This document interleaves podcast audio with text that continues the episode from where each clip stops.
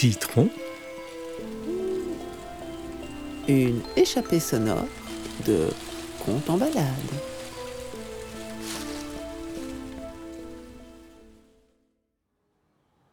Conte en balade est une association active en Belgique, plus précisément en Fédération Wallonie-Bruxelles.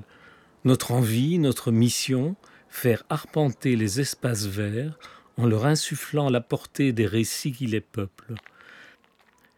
Avec cet épisode de Citron, nous vous emmenons pour une échappée comptée dans un parc xélois discret qui, dans une ancienne vie, fut un jardin privé. Ensemble, nous allons en explorer les verticalités et les horizontalités, parcourir les sentiers du parc et le chemin des récits. Notre balade d'aujourd'hui se passe au parc du Viaduc, dans le cœur du village d'Ixelles. C'est un jardin un peu secret, dont l'entrée se situe au numéro 133 de la rue du Viaduc. Vous pouvez vous y rendre seul ou en compagnie, pour vivre cette balade avec nous au fil des contes que nous ont inspirés les habitants du lieu. Les arbres, la voie de chemin de fer, le sentier à vélo, le poulailler, le soleil ou les nuages. Ici, tout est vrai et imprévu, comme la nature, les contes et parfois la météo de notre petit coin de ciel. Mais vous pouvez aussi nous écouter chez vous, laissez votre imagination créer les images, puisque c'est une des magies du conte.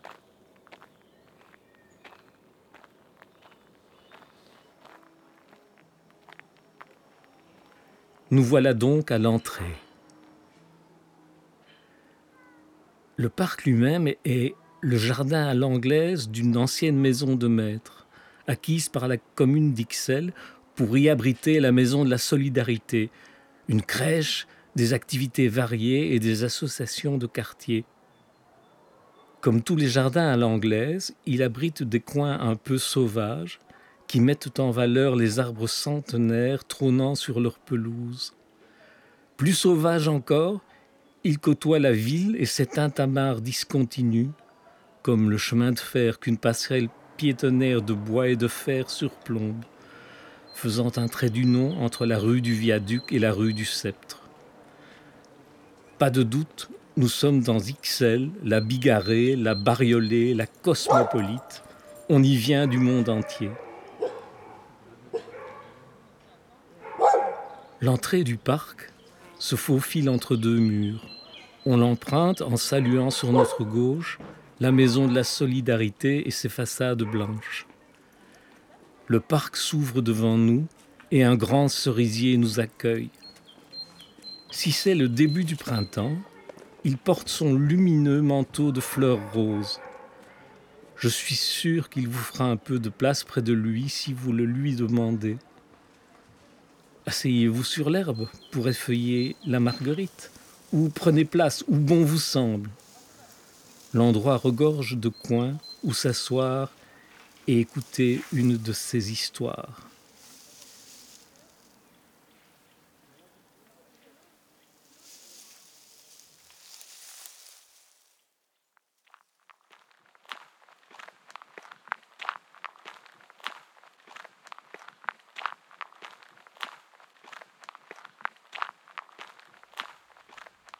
Il y avait deux hommes qui marchaient dans la campagne. Ils marchaient comme ça depuis des heures, ils étaient épuisés. Ces deux hommes-là, c'était un père et son fils. Le père était roi, le fils était prince. S'ils marchaient comme ça tous les jours pendant des heures jusqu'à être épuisés, c'est parce qu'au mi-temps de l'été précédent, la reine était morte, emportée par les fièvres. Elle avait laissé le père veuf et le fils orphelin, tous les deux égaux face à l'intensité de la douleur. La seule chose qui les soulageait, c'était cette marche. Ils écoutaient le chant des oiseaux, comme celui de cette merlette par exemple, qui passait juste au-dessus de leur tête à ce moment précis. La merlette leur a lancé un tri joyeux, elle en a fait tomber ce qu'elle tenait dans le bec qui a atterri paf directement sur la tête du roi. C'était une cerise à moitié bectée. Ça leur a fait penser à la reine qui aimait tellement les cerises. Et si nous plantions ce noyau, mon fils, en sa mémoire? Le fils n'a pas dit un mot. Il s'est contenté de creuser un trou. Le père y a fait tomber le noyau, le fils a rebouché le trou, le père a prononcé une bénédiction ancienne. Ils sont restés là un long moment sans rien dire. Et puis comme le soir était tombé sur leur geste, ils ont décidé qu'ils allaient rester là, dormir à la belle étoile, il faisait doux. Et ils ont dormi comme des souches. Paisiblement, profondément et longtemps, très longtemps. Bien plus longtemps que depuis le mi-temps de l'été précédent. C'est au point que quand ils sont réveillés, le soleil était haut dans le ciel. Ils étaient au pied d'un cerisier immense. Le cerisier qui n'était pas là la veille. Le cerisier qui avait poussé pendant la nuit. Le cerisier était tellement grand qu'on n'en voyait pas le haut qui se perdait dans les nuages. Les branches les plus basses étaient facilement accessibles. Le fils, il n'a pas dit un mot. Il a commencé à grimper. Il a fait signe au père de le suivre. Le père s'était lancé. Ils ont grimpé, grimpé, grimpé, grimpé. Quand ils avaient faim, ils mangeaient des cerises. Quand ils avaient sommeil, ils se reposaient en se couchant sur les branches. Et au bout de sept jours et sept nuits, ils étaient tout en haut de l'arbre. Qu'est-ce qu'il y avait tout en haut de l'arbre?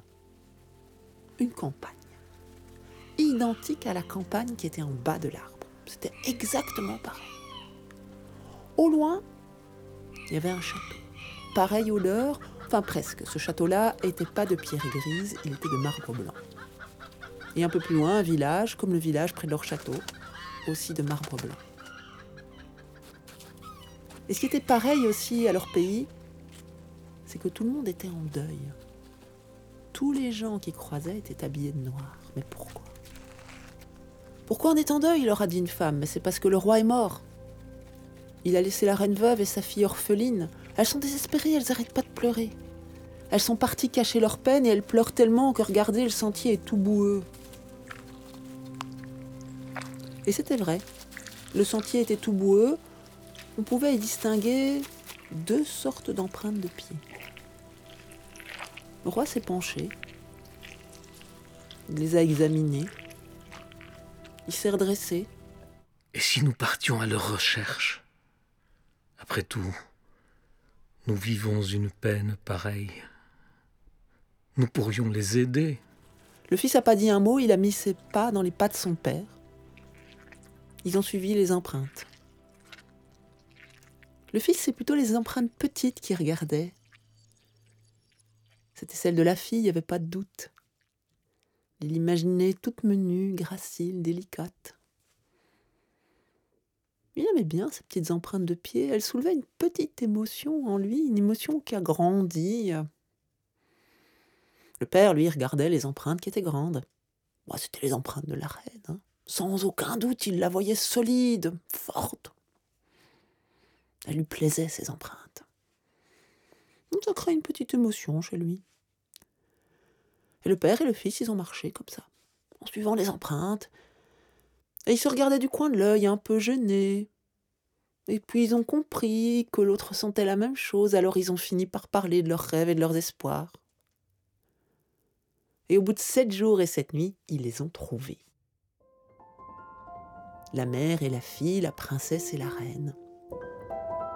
Elles étaient là, à côté d'un petit étang tout neuf qui était né de leurs larmes tellement elles avaient pleuré.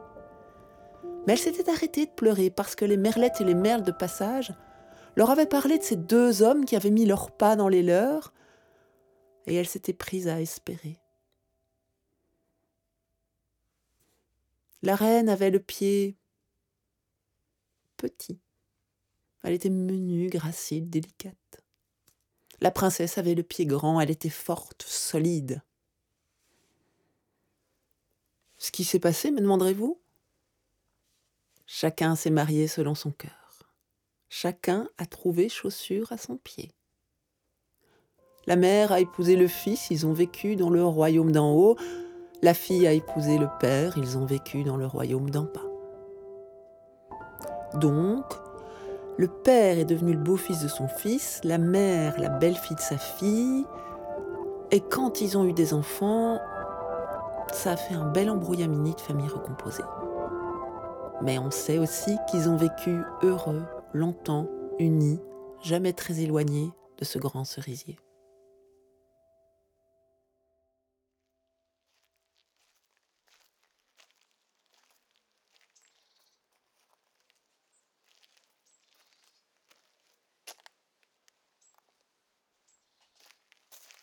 Un parc est comme un conte, une invitation au voyage.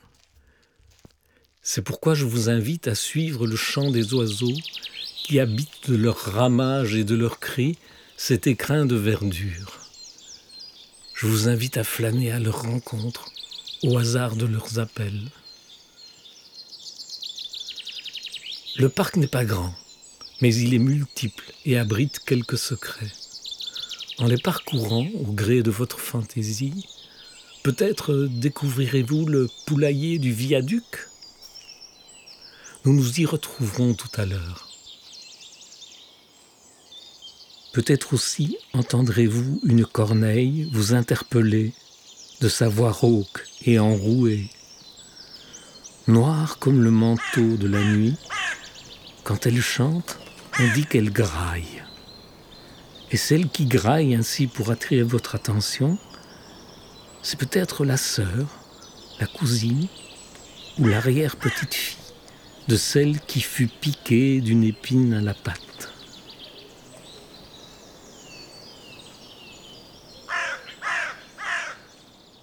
Il y avait une corneille qui volait dans le ciel.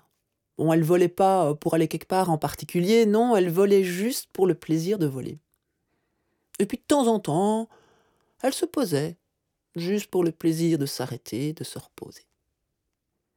Bah, cette fois-là, quand elle s'est posée, la corneille, elle s'est fait mal. Il y a quelque chose qui s'était enfoncé dans sa patte. Avec son bec, elle l'a retiré. C'était une épine. Mais une belle épine, hein. elle était superbe, elle était lisse, elle était longue, elle était piquante. Une belle épine comme ça, ça pouvait toujours servir. Un peu plus loin, il y avait une maison. La corneille est allée frapper avec son bec contre la vitre. À l'intérieur, il y avait une femme qui reprisait. Elle a ouvert. Dis, grand-mère Dis, tu pourrais me garder mon épine? Je reviendrai la chercher. La femme, elle n'avait pas de raison de refuser. Elle a mis l'épine sur la cheminée. Elle a attendu un jour, elle a attendu plusieurs jours. La corneille ne revenait pas.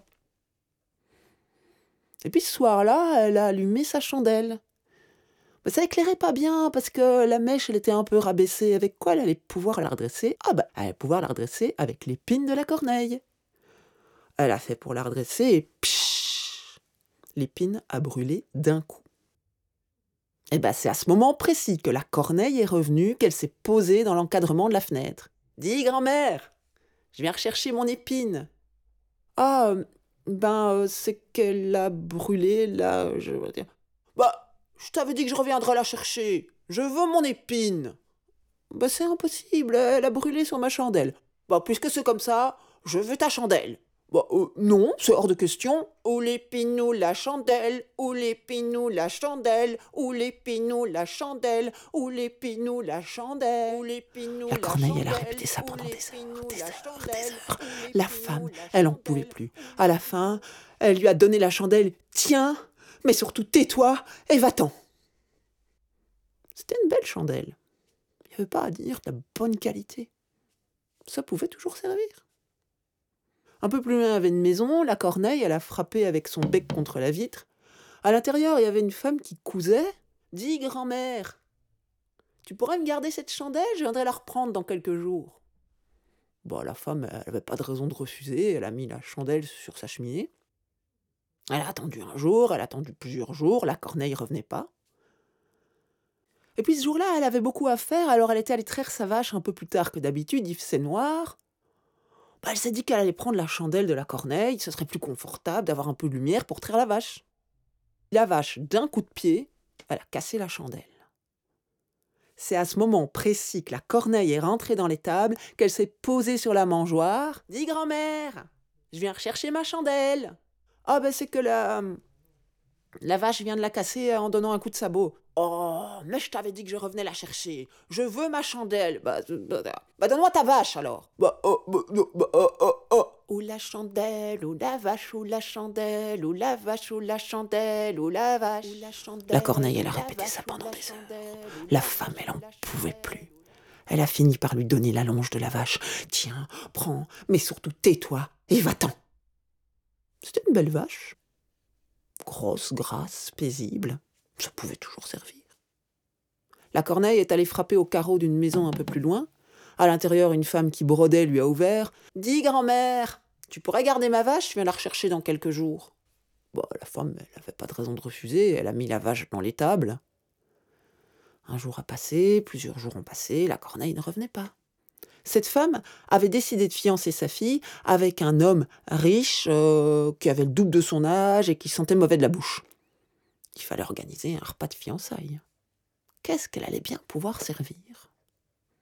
Bah la vache Elle a tué la vache, elle a préparé des bons petits plats, le repas s'est organisé. Quand la dernière bouchée du dernier plat a été avalée, la corneille s'est posée sur la table. Dis grand-mère, je viens rechercher ma vache. Ah, bah, euh, bah, en fait, on vient de de, de, la manger parce que je donne ma fille en mariage à ce vieillard puant. Mais je t'avais dit que je venais la rechercher. Je veux ma vache. Bah, c'est pas possible.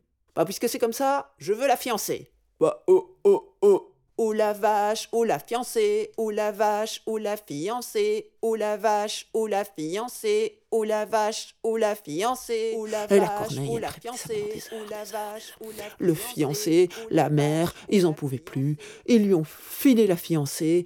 Tiens, partez maintenant et surtout tais-toi. La fille, elle était curieuse. Dis-moi, Corneille, comment est-ce qu'on est arrivé là la Corneille lui a tout expliqué, l'épine, la chandelle, la vache. Mais dit Corneille, je vais pas dormir dans ton lit. Écoute, j'ai une idée. J'ai un bon ami à moi, il est berger dans la montagne, il a une grotte. Peut-être que je pourrais dormir là. Oh bah là, la Corneille, elle n'avait pas de raison de refuser. Elles sont allées à la montagne, et de loin, elles ont aperçu le berger qui gardait son troupeau. Et puis elles ont entendu un petit air très doux et très joyeux en même temps. Oh mais qu'est-ce que c'est? Ah, c'est lui, il joue de la flûte. De la flûte? Mais qu'est-ce que c'est joli Oui, c'est très beau, hein Oh, j'aimerais bien avoir une flûte. Bah, peut-être que tu pourrais l'échanger contre quelque chose. Oh, bah, quelle bonne idée La corneille a volé jusqu'au berger. Oh, la flûte, oh, la fiancée, oh, la flûte, oh, la fiancée. Elle a dû le répéter que deux fois. La fille voulait bien se faire échanger contre la flûte. Et le berger était très content de donner sa flûte pour une fiancée. Ils sont restés là. Et la corneille, elle est repartie, elle a volé. Elle a volé pour la joie de voler, et puis de temps en temps, elle jouait de la flûte pour la joie de jouer.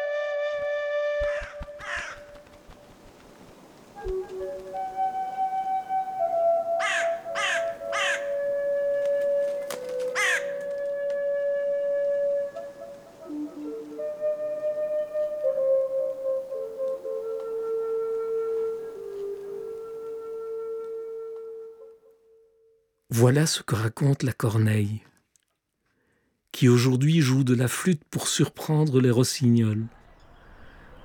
Je vous invite à rejoindre le poulailler vers l'autre bout du jardin.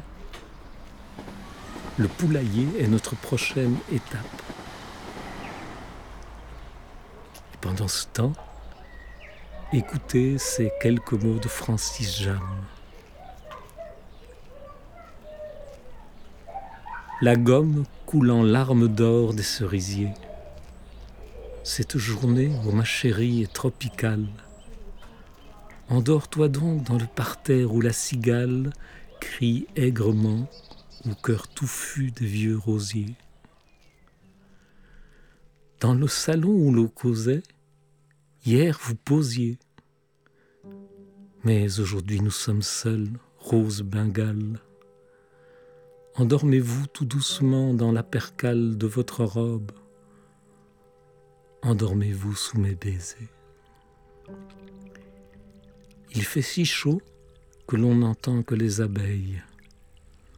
Endors-toi donc, petite mouche au tendre cœur.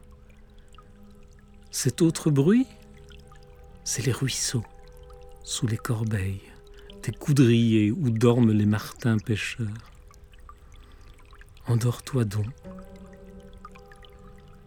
Je ne sais plus si c'est ton rire ou l'eau qui court sous les cailloux qu'elle fait luire.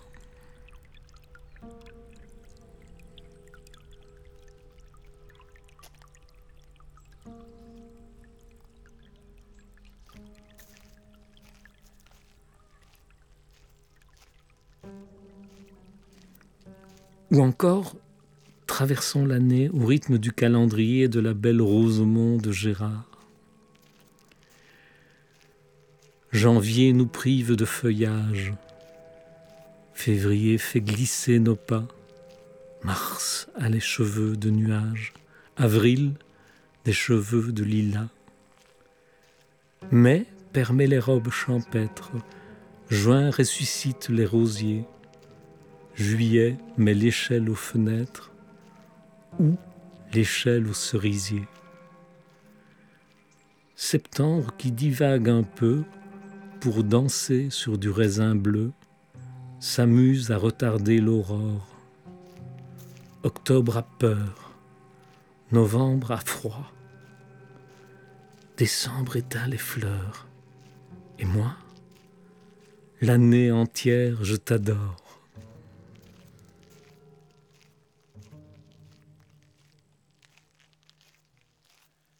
Et nous voici au poulailler.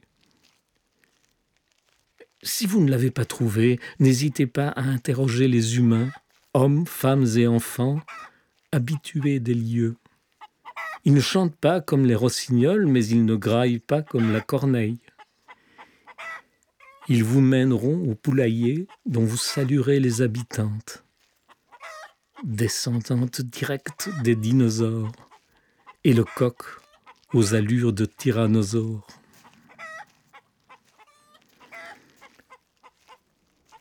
Tournant le dos au poulailler, vous accédez à gauche à la passerelle qui longe la voie ferrée, aujourd'hui chemin cyclo-piétonnier.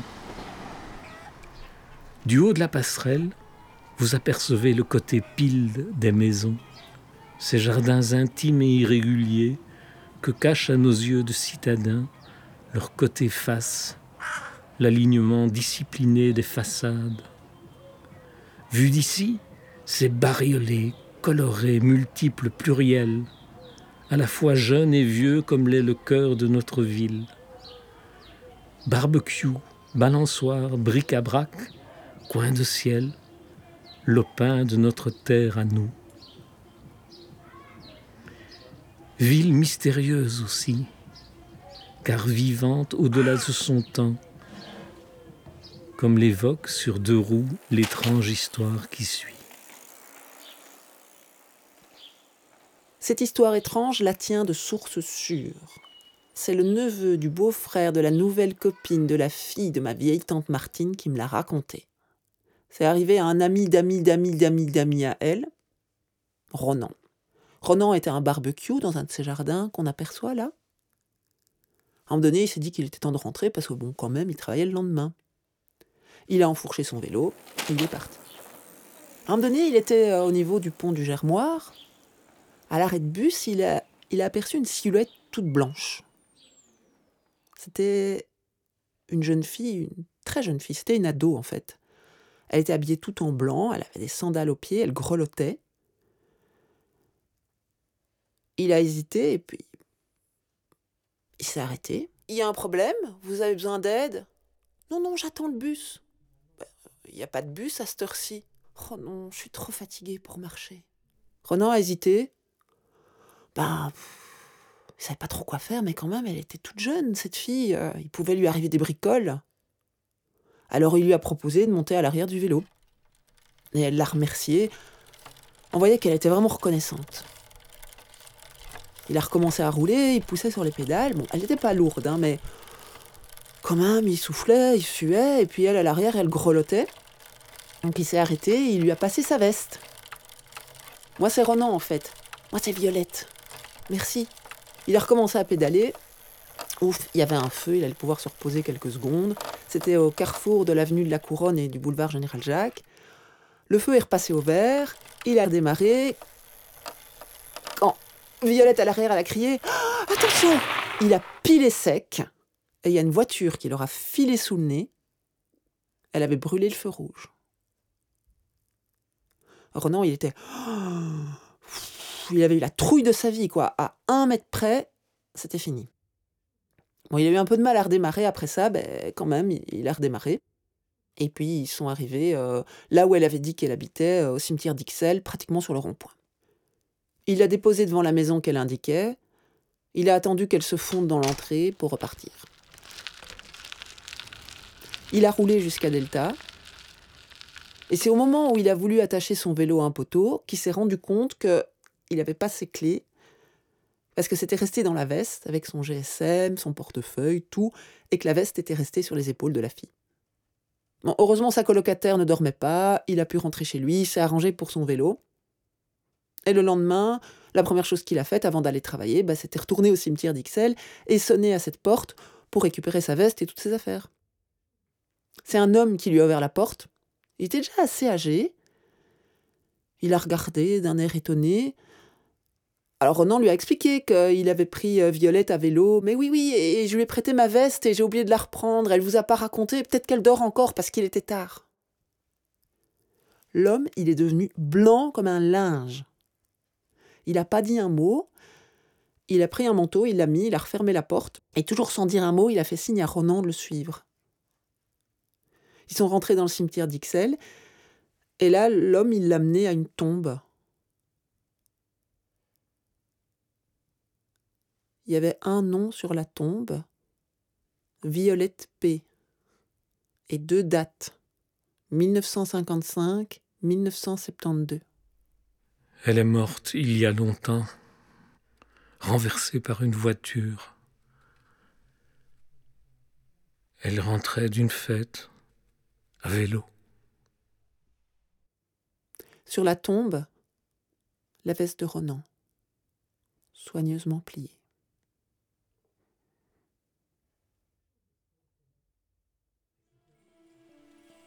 Vous venez d'écouter la première partie de Vertical. Les voix sont de Muriel Durand, conteuse, et Jean Debève, comédien.